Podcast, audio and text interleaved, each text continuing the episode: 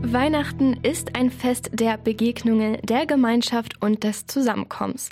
Das ist normalerweise auch in der Kirche zu spüren, die gerade an Heiligabend gut gefüllt ist. Während der Corona-Pandemie war das aber nur begrenzt möglich. Viele schauten Fernsehgottesdienste und waren auch danach erstmal noch vorsichtig, wieder geschlossene Räume zu besuchen.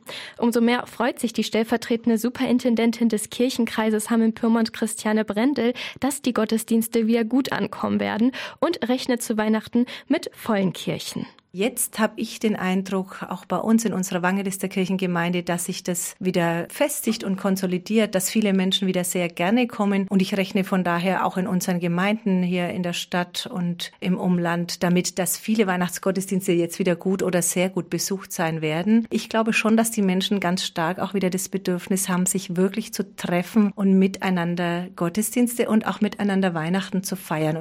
Die Pastorin freut sich auf ganz verschiedene Gottesdienste, die um Weihnachten in ihrer Wangelister Gemeinde und in Hameln und Umgebung durchgeführt werden. Sie ist sich sicher, dass unter dem Programm für alle Altersgruppen etwas mit dabei ist von den Kindern übers Krippenspiel bis hin zu den Christnächten mit ihrem eigenen, oft meditativen oder sehr musikalischen Charakter. Also ich denke zum Beispiel an die Jazz-Christnacht in der Marktkirche, die am Heiligen Abend dort stattfinden wird. Aber auch musikalische Angebote, besondere gibt es. Zum Beispiel am zweiten Weihnachtsfeiertag wird in der Marktkirche das Weihnachtsoratorium aufgeführt. Und dann gibt es sicherlich noch viele Dinge, die wir jetzt auch nicht alle hier in Hameln haben, sondern auch eben in unseren umliegenden Gemeinden, wo ganz bestimmt für jeden und jede etwas dabei ist.